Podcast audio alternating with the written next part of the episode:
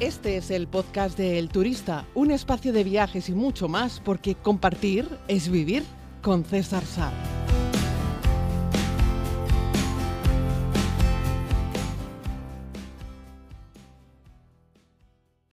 Saludos a todos y a todas, querida comunidad, bienvenidos a este podcast que tengo que hacer otro podcast, les debo un podcast, les debo varios podcasts, pero uno era un poco como qué hacer cuando te pillas un empacho monumental. Estoy aquí en Asturias y llevo un día y pico a base de manzanilla, yogur, agua y un caldito, porque me he empachado, literalmente. De hecho, hoy quería hacer un podcast sobre eso y no lo hice. Así es que, mm, como ya me voy, pues quiero atracar a mi hermano y este podcast lleva por título Cuatro lugares del mundo en los que ha estado mi hermano el aventurero y yo no he estado. Eh, José Manuel.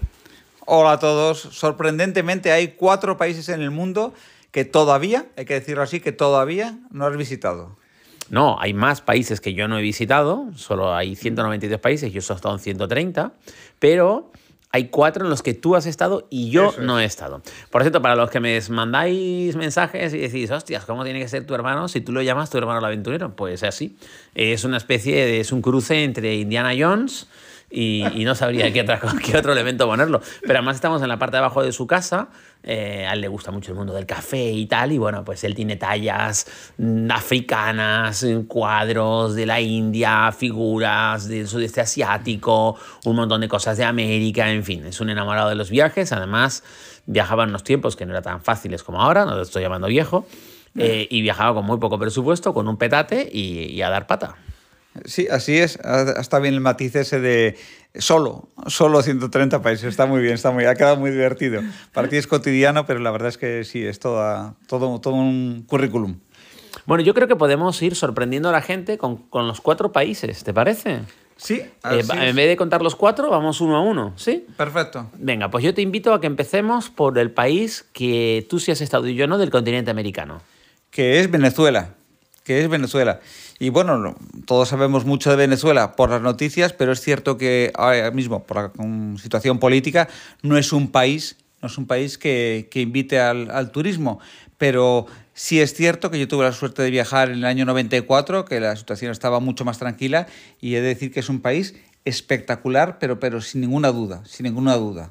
Yo tengo Venezuela pendiente, que es una de las preguntas que me hacéis mucho, los que veis la serie, oye, ¿no sale Venezuela? Y los que me seguís en redes, que os animo a que os suméis en Instagram, eh, César Sar, Sar WordPress, y me decís, ¿pero has estado nunca en Venezuela? Pues no, no he estado nunca en Venezuela. Yo sé que participé en la elaboración de un reportaje cuando hizo la visita a Hugo Chávez a Canarias, en aquel momento cuando todavía el tipo era una especie de semidios, ¿no? Era un hombre que venía a resolver los problemas, un hombre muy querido, pero las cosas en Venezuela se han deteriorado tanto que eh, es muy peligroso porque una cosa es que vaya un turista cualquiera, otra cosa es que vaya yo, el turista, quiere decir que si anuncio que voy o pueden ver las listas de pasajeros de los aviones que van a aterrizar y ahí se dedican a organizar posibles secuestros para pedir eh, dinero por el rescate. Y esa es una situación en la que yo no me quiero ver. Y tener que viajar por un país armados todos los dientes o sin poder disfrutar de muchas de las cosas tranquilamente, pues, pues he decidido que voy a esperar. Sí, es, un, buen consejo cuando sí es cierto que no hay otro país como Venezuela, pero si quieres ver algo parecido en cuanto a clima, paisaje, eh, bueno, puedes encontrar cosas similares, ¿no? En cuanto a gastronomía, etcétera, ¿no? Vuelvo a decirlo, ¿eh? no es lo mismo, pero si tienes ese gusanillo de ver algo muy similar, pues hay países mucho más tranquilos en el entorno que son siempre una opción. Pero sin lugar a dudas, dejar claro que que yo no haya estado en Venezuela no es un desprecio hacia Venezuela, ni muchísimo menos. Hay una gran cantidad de canarios venezolanos y venezolano-canarios en, en, Canarias, y también en el resto de España, y yo los adoro, adoro a los venezolanos, a la comida venezolana, eh, bueno, la cultura venezolana tan, tan metida dentro de la propia cultura canaria, pero creo que las cosas no han, no han estado en estos últimos años como para que yo ponga los pies en Venezuela y decidí simplemente esperar un poco. Tú fuiste en los años 90, me dices, 94. El año 94, exactamente. He de decir que en su momento ya era un país en el que tenías que tener cierto cuidado en ciertas zonas, ¿no? Bueno, ir un poquito más, más precavido, pero como sucede en muchos países de Centroamérica y, bueno, y en otras partes del mundo, las capitales siempre suelen ser sitios un poquito más complicados, pero es cierto que cuando sales es todo como mucho más tranquilo, ¿no? Entonces, eh, para mí Venezuela es Caracas y el resto, por dividirlo así en dos maneras. Estabas mencionando antes a los venezolanos. Yo tengo el recuerdo de por donde iba, el español siempre muy bienvenido, todo el mundo te trataban con mucho cariño, había una afinidad. Es cierto lo que has comentado de los canarios, ¿no? Pues que, que lo tienen como una, una zona cercana, ¿no? Cercana a ellos. Y, y, recuerdo, pues es una ciudad bonita, una parte colonial, está rodeado todo de valles, hay un monte que cruza lo que es del aeropuerto por un túnel hacia la ciudad que se llama El Ávila, el Monte del Ávila, y separa un poco la costa de lo que sería la, la capital y es una zona muy, muy, muy, muy bonita. ¿Tuviste la oportunidad de disfrutar de alguno de los grandes paisajes, de los monumentales, un parque nacional, el famoso Salto del Ángel? Eh, sí, nosotros, bueno, estuvimos 15 días y recuerdo que estuvimos una parte, unos días en la capital para situarnos un poco, Fuimos a una zona que se llama de los Cayos, ¿no? que ya está en la costa, ¿no? entonces hay playas a las que solo puedes acceder en barca, entonces íbamos a una tienda de campaña y venía un día, un momento durante el día, una persona para darnos avituallamiento. Los que me estén escuchando y hayan conocido la zona, pues la famosa cerveza polar, así bien, bien fría, y nosotros estábamos en tienda de campaña y nada, venía una persona, como les decía, una vez al día. Entonces esa fue una zona como más, más de playa y luego estabas comentando, bajamos al sur, sur hasta lo que sería la Gran Sabana, ¿no? que es un, hay una cantidad de formaciones ¿no? que se llaman los tepuis, eh, hay una, el gran famoso, el Gran Roraima, y luego está el, famoso salto de la Cascada del Ángel, ¿no? que es el salto de agua natural más, grande, más alto del mundo, que es casi un kilómetro. No nos llevamos mucho, nos llevamos seis años. Pero recuerdo que de aquel viaje a Venezuela, yo todavía era un chaval muy jovencito, porque tú hiciste ese viaje también siendo jovencito. Yo era aún más, era más niño. Y recuerdo que me trajiste una camiseta que la llevé durante muchos años con cariño de los Yanomamis. Sí, hay, bueno, hay una parte que, eh, bueno, es un poco el entorno. Es verdad que en su momento ya eran, vamos a decir, sí, indios un tanto occidentalizados, ¿no? Que tenían contacto, lógicamente, con los turistas, pero bueno, que mantenían su, su, sabor, su, entorno, ¿no?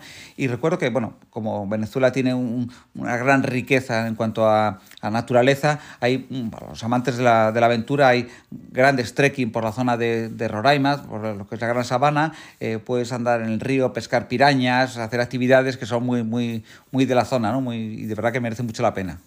Sobre todo en esa parte de la Venezuela amazónica, ¿no? Mm, es, es. es mm, inabarcable, me gusta decir a mí, ¿no? Pues uno de esos sí. territorios tan grandes, tan vastos, tan, tan impresionantes, que estoy seguro que hay un montón de rincones de, de la propia tierra venezolana donde el, el humano puso una, un pie un día o nunca más, o sea, porque es una, son extensiones de selva inaccesibles. De selva, realmente es, es la zona norte, está ya terminando, terminando, hay nada, una parte montañosa muy pequeña y ya linda con, con Brasil, pero bueno, son, son fronteras, fronteras que no están definidas, ¿no? Realmente está, pues, son, mm. son salvajes, todo Amazonas.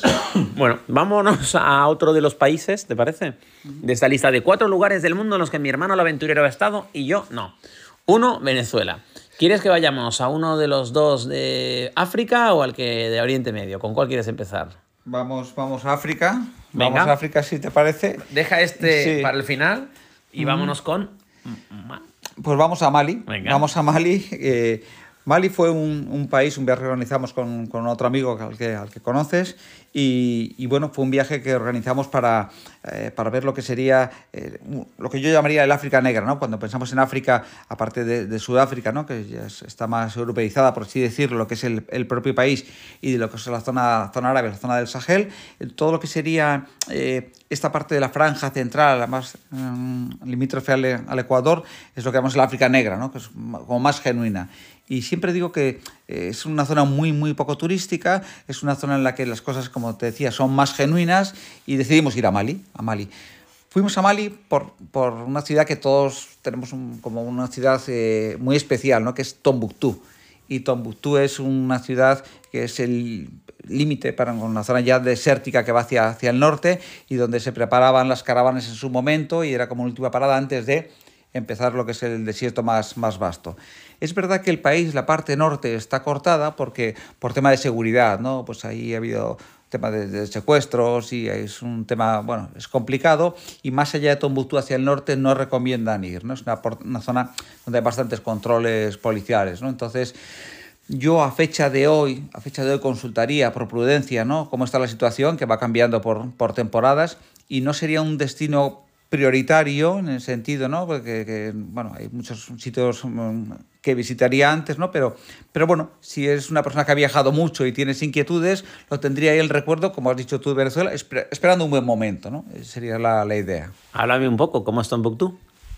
Tombuctú es una ciudad que está rodeada del desierto, entonces las zonas más, más, más exteriores, las zonas más limítrofes de, de la ciudad, que son las ciudades realmente es muy pequeña, ¿no? es, es, más un pueblo grande, están barridas por la arena, porque la arena del desierto ha llenado las calles. ¿no? Entonces es curioso porque andan casi casi despejando las carreteras porque no, no, no, no pasan los coches. ¿no?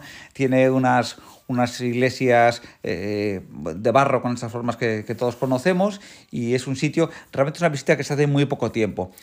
Yo destacaría de, de, Mali, mucho más interesante, una zona que llaman el país Dogón. El país Dogón es una, una zona que tiene como un estatus, un, un, tratamiento político diferente, ¿no? Tiene, pues como respetan las, las tribus autóctonas de la zona y tienen como un estatus diferente. Me recuerda a, a, la zona de, de Panamá que conoces, ¿no? Eh, de, de, los indios, bah, me tendrás que ayudar. Eh, eh, el, abajo, en. No, no en San Andrés. Archipiélago San Blas y la comunidad sí. indígena. Archipiélago San, San Blas sí. y es la comunidad indígena guayana, no. Los. Ah, ahora no me sale. Sí, ¿no? He hecho un podcast sobre ellos, ¿eh? Sí, bueno, estamos sí. hablando de lo mismo, ¿no? Estas tiene una connotación diferente. Y son, bueno, una civilización que ya quedan, quedan pocas personas que viven, ¿no? Pero que tenían casas excavadas en la roca, ¿no? Y en unas, unas, unas casas unas de barro en las que toda la, lo que es la estructura es barro y tiene unas pequeñas puertas para, para, abrir. Las puertas son de madera talladas, tengo una en el salón que habrás visto, y luego unas famosas escaleras que realmente es un tronco tallado en los lados para poder subir. ¿no? Entonces, eh, realmente me merece mucho la pena el país de Ogón. Cualquier persona que tenga curiosidad en Mali, que mmm, miren en Google País de Ogón imágenes y se enamorará seguro. Seguro que sí. Y bueno, ahora vámonos, antes de volver a África para terminar, eh, nos vamos a Oriente Medio, ¿no? Y es que fuiste a un país en el que yo no he estado y luego se lió todo, ¿no? se lió, lo destruyeron todo, aquello fue un desastre. Y yo, pues, yo llegué tarde. Y es un país que están ahí intentando medio reconstruirlo de aquella manera, pero que todavía tiene muchos problemas, ¿no? Pues sí, un país que cuando, cuando lo pienso me da mucha pena y es Siria. Siria es, es, un país, bueno, pues, pues diría que maravilloso y a la vez una pena, ¿no? Cuando pienso en este, este país es, imposible pensar, y fíjate lo que te voy a decir, incluso en caras de personas, ¿no? Eh, Siria es, está en Oriente Medio, ya, ya, lo sabes, está rodeado de países, bueno, pues que son tanto, bueno, voy a decir conflictivos, ¿no? Que han tenido sus altibajos, y como en este caso de, de Beirut, y lo, lo, bueno, la capital que, que, es Damasco es una ciudad con, maravillosa, con una cantidad de historias, con, con ermitas, con, con, zocos, tiene uno de los zocos más grandes de, de, Oriente Medio, de los mayores, y es una ciudad muy, muy bonita. ¿Qué se puede ver en Siria? Bueno, pues en Siria eh, realmente si lo, lo, situamos, tiene una carretera al norte eh, que va hacia, hacia Alepo, Alepo lo tenemos todos en mente por todos los bombardeos que ha habido, y luego tiene una zona que se llama que se llama, me tendrás que ayudar un poco, Uy. Palmira. Ah, Palmira, vale. Palmira. Sí. Que Palmira la destrozaron. Norte, exactamente, que la, que la destrozaron y la verdad es que fue una pena, ¿no? Hay una excursión muy bonita en su momento, ya queda poco, ¿no? Que es ver amanecer en las ruinas, ¿no? Entonces ves como las sombras muy largas de las columnas, ¿no? El sol las va, las va, va llegando, ¿no? Y se van, se van, bueno, va, va, amaneciendo en las ruinas, es una excursión muy, muy bonita. Era una excursión muy bonita, cuando antes de que los fanáticos acabasen con buena parte de las, de, de, las ruinas de Palmira. Es una auténtica brutalidad y luego esta guerra civil que ha destrozado el país por completo, en fin. Sí, la verdad es que es, es, una pena pensarlo, ¿no? Y pensar en toda la gente que conocimos en su momento, ¿no? Que estaba en Alepo, comerciantes, gente con la que, eh, bueno, hemos estado tratando, ¿no? Y dices, ¿qué, ¿qué, habrá sido de ellos, ¿no? En este, en este momento, ¿no? Mm. Hay unas, unas iglesias también no, no tan lejos de, de Damasco, ¿no? Donde se te parezca todavía el, el, el, idioma del arameo, ¿no? Hay grutas, iglesias, ¿no? Ya algunas, algunas de ellas ortodoxas, algunas, y, y bueno, pues tienen tienes, bueno, se mantiene como el arameo. Hay gente que todavía te recita eh, textos y pasajes en arameo que se está, está lógicamente perdiendo. Siria estaba en mi lista de destinos eh, pendientes por visitar, una larga lista de destinos pendientes, cuando se empezaron a producir pues, todos estos tristes acontecimientos, la guerra, la destrucción, etc.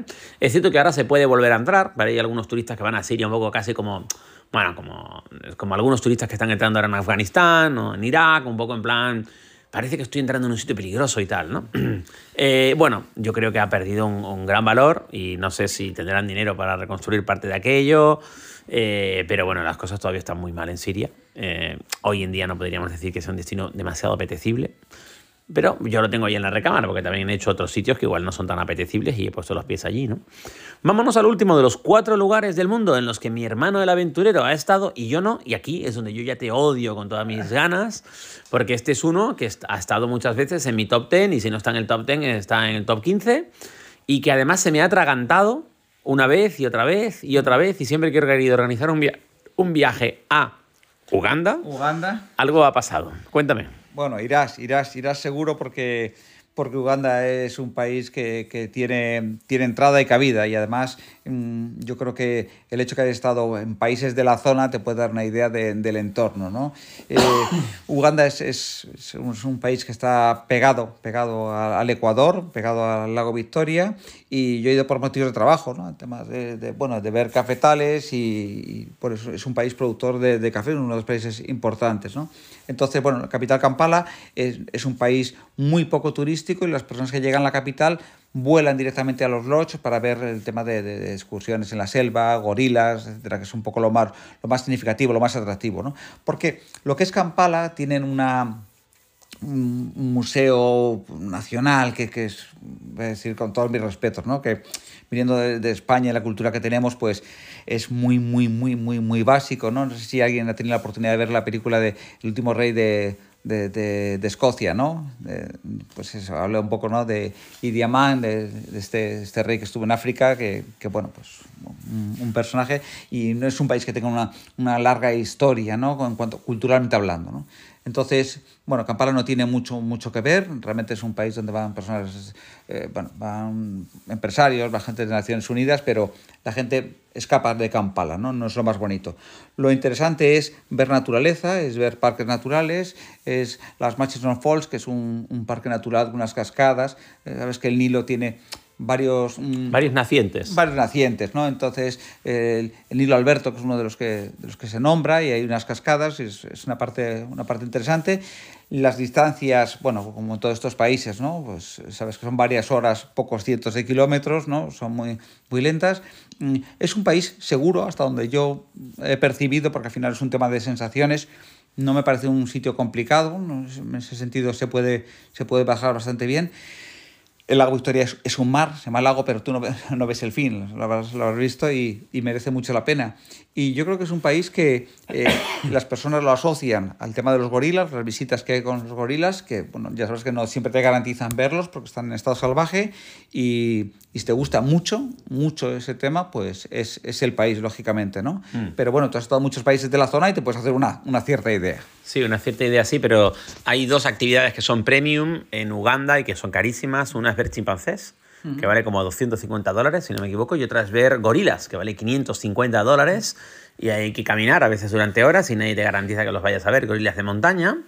Eh, y luego queríamos haber ido en una expedición con Pedro Millán y los amigos, y Julio y, y Fran y tal, queríamos haber hecho montañas de la luna que son unas montañas que están en Uganda, que ah, es, la curiosidad es que vas, empiezas a pie de la montaña en un ambiente completamente tropical y selvático, y a medida que vas subiendo la cosa se va poniendo fría, la vegetación va cambiando, hasta el punto que para poder coronar la cima de la montaña mm.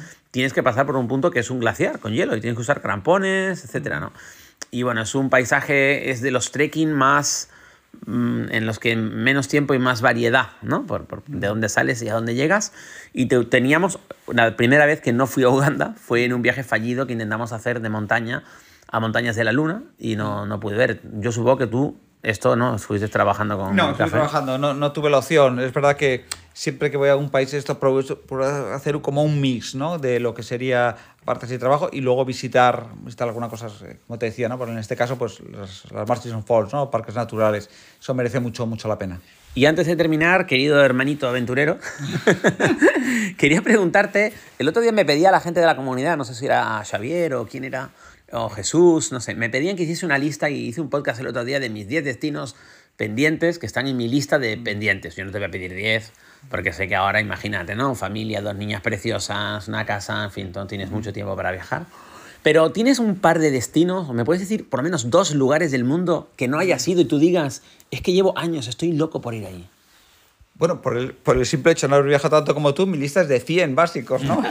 Cuando me preguntas si he estado en algún sitio, te digo, siempre te digo lo mismo, te digo, todavía no, ¿no? Con la esperanza de que, aún sabiendo que es muy difícil. Pero bueno, si tuviese que decir dos países, si me pongo a pensar mucho, me van a salir muchos más, pero dos países que me Dos, parecería tres, me igual, ¿eh? muy interesante, quizá por contraste, eh, me gustaría ir mucho a Etiopía, que tiene una parte eh, cultural barra café, sabes que, que me, me llama mucho la atención. Y- Perdón, este fue un viaje que intentamos hacer el año que hicimos Costa Rica y no salió. Se emprendió unas nuevas revueltas en la- aquella guerra civil de Etiopía y tuvimos que devolver los billetes. Sí, fue porque, bueno, básicamente eh, las, las iglesias de San Jorge, que están excavadas en roca, que es de lo más, de lo más bonito de ver el país, lo, están justo en la zona norte, que es donde, bueno, las guerrillas están, bueno, llevan, llevan tiempo complicado. Y ese sería un país, y otro país, eh, bueno, pues a mí me gustaría mucho ir a Japón. parece- Japón me parece un, un país que aunque es muy conocido, es muy conocido y ten- tenemos muchas referencias de la, de la cultura, no deja de ser un país muy curioso, muy diferente y también es un, un- un viaje que en familia nos apetece mucho. Y a mis hijas, sobrinas, ya sabes, les apetece muchísimo y también hay que compaginar eso. Hombre, ese es un viaje precioso para hacerlo con las niñas, ¿eh? pero precioso, precioso, precioso y fácil de hacer. Eh, llevadme, eh, vosotros cuatro y yo, que ya sabéis que yo siempre que puedo me autoinvito y, y me, me voy. ¿Alguna otra cosa antes de despedir? No hay más de cuatro. Yo pensaba, yo pensaba que había más de cuatro países en los que él había estado y yo no, pero me queda la duda, ¿eh? me queda la duda. No hemos cogido un mapamundi, nos queda esa ese pendiente. Muchísimas gracias por, por tu tiempo eh, y, y eso. Y, y feliz, feliz año nuevo, que nos den mucha salud para disfrutarlo y, disfrutarlo y viajando. viajarlo. Y disfrutarlo viajando, igualmente. Un abrazo grande, querida comunidad. Cuídense mucho. Eh, les pido disculpas por la calidad del audio. Nos hemos metido aquí en, en la. En la. En, le decir, la cueva. Es como el despachito de Indiana Jones que tiene mi hermano en su casa. Y lo hemos grabado este podcast íntegramente con el sonido ambiente del teléfono. Así es que les pido disculpas si la calidad no es la más óptima. Un abrazo y regresamos mañana. Y si aún no lo has hecho, puedes suscribirte a más contenido en los diferentes canales como YouTube, Instagram o Facebook buscando a César Sar.